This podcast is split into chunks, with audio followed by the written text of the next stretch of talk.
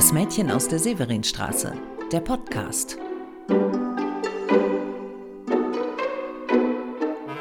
Hallo, ich bin Annette Wieners und ich bin die Autorin des Romans Das Mädchen aus der Severinstraße. Das Coronavirus wirbelt alles durcheinander, auch diesen Podcast hier. Die Interviews, die geplant waren, können nicht stattfinden, es sind ja keine Kontakte möglich und auf die Distanz können wir keine Gespräche in einer ordentlichen Tonqualität führen, weil die Personen, mit denen wir verabredet waren, da technische Unterstützung bräuchten, was wiederum einen Besuch nötig machen würde. Also es funktioniert alles nicht. Ganz bestimmt sind das Luxusprobleme. Das Coronavirus bringt ja viele Menschen auch in existenzielle Nöte, macht sie krank, einsam, flößt ihnen Angst ein.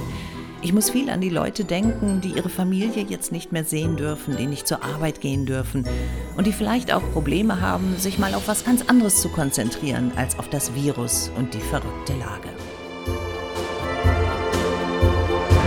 Also was machen wir heute in dieser Podcast-Folge? Ich stelle was um. Ich ziehe eine Folge vor, die eigentlich viel später kommen sollte. Und zwar hört ihr das Nachwort aus dem Roman Das Mädchen aus der Severinstraße. Es war das erste Mal, dass ich überhaupt ein Nachwort geschrieben habe, aber mir war das diesmal ganz wichtig zu sagen, welche realen Bezüge der Text hatte. Und zwar sowohl was meine eigenen Großeltern angeht, als auch was die Geschichte der Stadt Köln angeht und die Firmen, die aus der Nazizeit ihren Profit gezogen haben und im Roman vorkommen. Ich wollte ihre Klarnamen nennen. Diesen Roman zu schreiben fühlte sich manchmal an, wie im Rhein zu baden. Gefährlich und unerwartet schmutzig. Seit Generationen stammt ein Zweig meiner Familie aus Köln dass auch ich, obwohl in Ostwestfalen geboren, den Großteil meines Lebens in dieser Stadt verbringe, hat sicher mit der Anziehungskraft meiner Großeltern und ihren wunderbaren Erzählungen über das Rheinland zu tun. Vielleicht aber habe ich Köln erst jetzt richtig kennengelernt. Meine Großmutter Maria Reimer war ein Mädchen aus der Kölner Südstadt. Als Tochter aus gutem Hause, Jahrgang 1906, liebte sie das städtisch-mondäne Leben, die Cafés und bunten Geschäfte, den Karneval und die Schiffe auf dem Rhein. Nach dem Ende ihrer Schulzeit wollte sie einen Beruf erlernen und arbeiten gehen, aber sie durfte nicht. Ihr Vater befahl ihr, auf einen Ehemann zu warten. Damals in den 1920er Jahren blühte in der Weimarer Republik die Modefotografie auf, eine elegante und glamouröse Szene, zu der meine Großmutter sich hingezogen fühlte. Sie bewarb sich heimlich in einem Düsseldorfer Atelier als Modell und wurde genommen, als Mary Mayer. Weil sie aber noch minderjährig war, musste sie ihren Vater um eine Unterschrift bitten. Er tobte, fuhr persönlich nach Düsseldorf und machte ihre Karriere schreiend zunichte. Es folgte ein Hausarrest, aber Maria Reimer ließ sich nicht einfangen. Im Fenster des gegenüberliegenden Hauses in der Kölner Südstadt tauchte mein Großvater Heinrich auf, ein kleiner Angestellter. Eine schlechte und für Maria gerade deshalb interessante Partie. Sie nahm Kontakt zu ihm auf und schon bald brannten sie gemeinsam durch.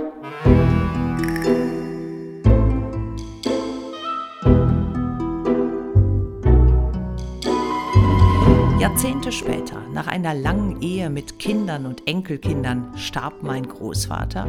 Maria räumte das Haus aus, das sie in Forstbach bei Köln gebaut hatten und das mit ihnen gealtert war. Ich half ihr und machte eine ungeheure Entdeckung. Ich fand wertvolle Dinge, die mein Großvater Heinrich vor langer Zeit in dem Haus versteckt haben musste, aus Gründen, die bis heute ungeklärt sind.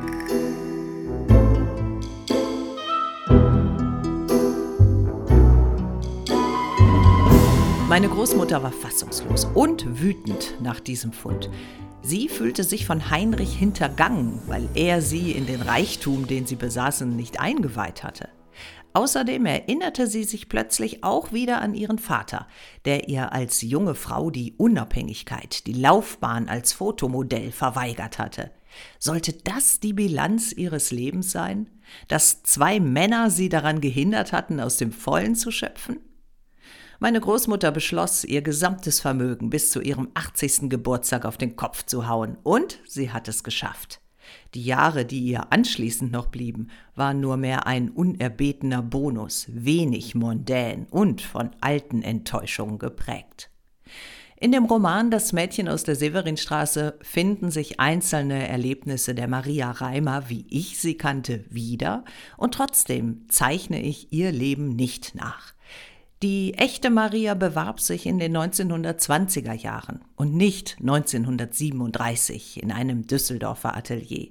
Sie stand während der NS-Zeit nicht vor der Kamera und kannte keinen Fotografen namens Noah Ginsburg. Auch die Herkunft des Vermögens, das im Roman in Forsbach entdeckt wird, ist frei erfunden. Ich habe modifiziert und private Details in einen neuen Zusammenhang gestellt, um eine Geschichte erzählen zu können, die über Einzelschicksale hinausweist. Herausgekommen ist auch eine Geschichte über Köln zur Nazizeit, über Gewalt und Verbrechen in der Südstadt und über rechtsrheinische Ignoranz. Wo immer möglich lehnt der Roman sich eng an historische Gegebenheiten an, und das war der bedrückende Teil, den ich beim Schreiben zu spüren bekam. Vor Jahren noch hatte ich gelesen, Köln habe besonderen Widerstand gegen den Nationalsozialismus geleistet. Inzwischen gibt es andere Darstellungen oder besser gesagt Enthüllungen, denen zufolge die Nazis hier in den 30er Jahren sehr gut Fuß fassen konnten. Bei der Recherche habe ich Dokumente gesichtet, die Köln in einem frühen und lebhaften Nazi-Taumel zeigen. Es wirkt, als hätte sich damals am Rhein ein kollektives Streben nach Bedeutung entladen.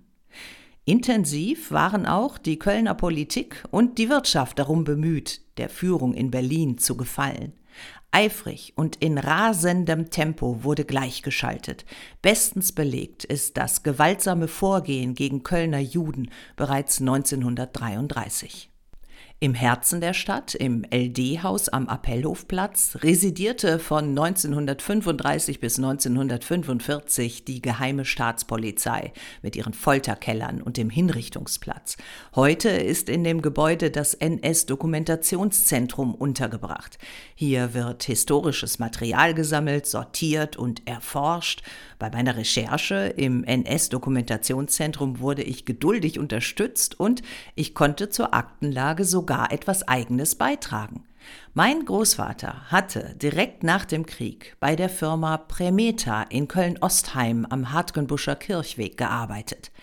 Als ich die Geschichte dieser Firma genauer untersuchte, stellte ich fest, dass sie auf bisher kaum bekannte Weise mit einem ehemaligen Rüstungsunternehmen verzahnt war, nämlich mit der Firma Kurt Postel Spritzguss aus Köln-Höhenberg. Im Roman arbeitet Heinrich bei Nordmann und Söhne. Mit diesem fiktiven Unternehmen habe ich die neuralgischen Punkte der realen Firmen Postel, Spritzguss und Prämeter zusammengefasst.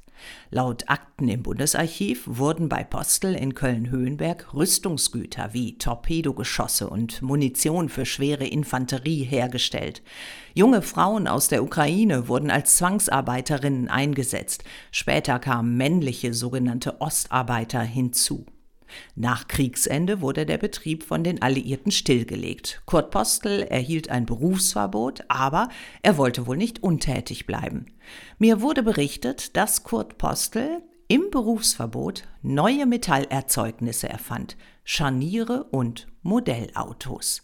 Weil er diese Produkte aber weder herstellen noch verkaufen durfte, gab ein Kölner Jurist Hilfestellung. Freiherr Dr. Ferdinand von Soiron, Sohn eines Vorstands des NS-Rüstungsgiganten Felten und Guillaume.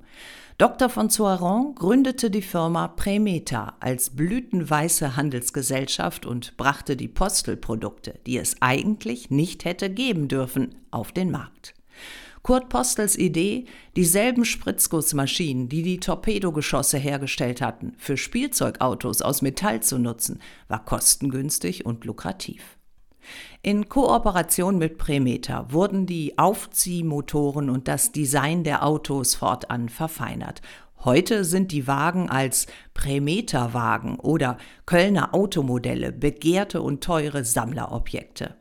Beide Firmen, Premeter und Postel, existieren noch, wenngleich in veränderter Form und an neuen Standorten in der Kölner Region. Die Familie Postel war mir gegenüber auskunftsbereit und unterstützte die Vorarbeit zu diesem Roman. Darüber hinaus konnte ich historische Berichte auftreiben, zum Beispiel über das Gaudiplom, mit dem Kurt Postel Spritzguss 1938 als Vorzeigebetrieb mit nationalsozialistischer Gesinnung ausgezeichnet wurde. Ein eigenes Archiv zur Firmengeschichte existiert weder bei Postel noch bei Premeter. Auch hat es nach Auskunft der Unternehmen keine eigenen Maßnahmen zur Aufarbeitung gegeben. Allerdings standen um die Jahrtausendwende zwei der ehemaligen Zwangsarbeiterinnen von Postel in Kontakt zur Stadt Köln.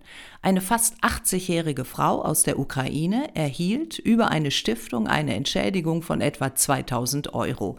Eine zweite Ukrainerin bat bloß um eine schriftliche Bestätigung, dass sie von Ende 1942 bis Anfang 1945 in Köln festgehalten und in Köln-Höhenberg zur Arbeit gezwungen worden war. Als Adresse gab sie die Anschrift von Postel Spritzguss an. Ihre Aussagen wurden als plausibel eingestuft, doch dann brach der Kontakt ab. Die Frau muss als 16-Jährige aus ihrer Heimat nach Köln verschleppt worden sein.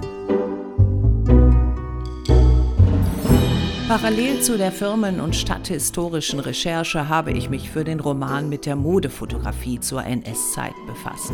Dabei wurde ich auf einer ganz anderen Ebene verblüfft. Die NS-Führung in Berlin hat erstaunlich wilde Versuche unternommen, das Deutsche Reich gegen ausländische Modeeinflüsse abzuschotten. Auch gerieten die einzelnen Institutionen in Berlin in Streit miteinander, weil von verschiedenen Seiten um die Hoheit im Modefach gerungen wurde. Es ging um Wirtschaftsinteressen, aber auch darum, über die Mode Einfluss auf das deutsche Frauenbild zu nehmen.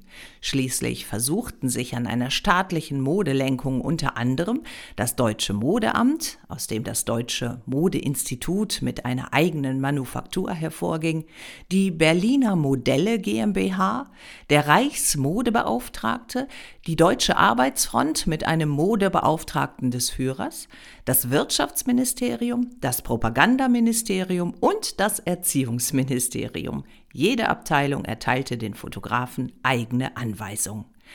Manche Fotografen jüdischer Herkunft konnten noch Mitte der 1930er Jahre arbeiten, denn es gab kaum Ersatz für sie und man fürchtete eine Unterversorgung im kreativen Bereich.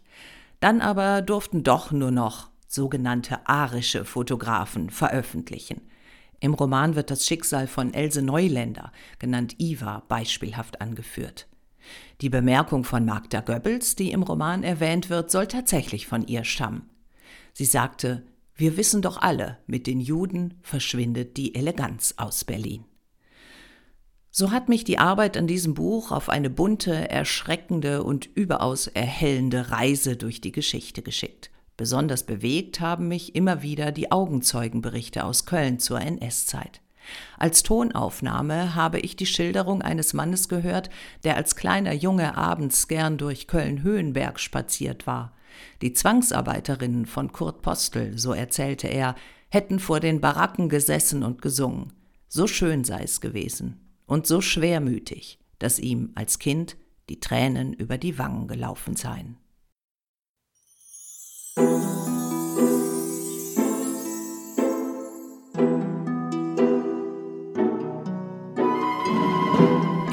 Hört diese Geschichte nie auf. Nicht solange es Menschen gibt, die leugnen, was damals passiert ist und was Leute, die sie vielleicht sogar noch persönlich kennen und schätzen, damals getan haben.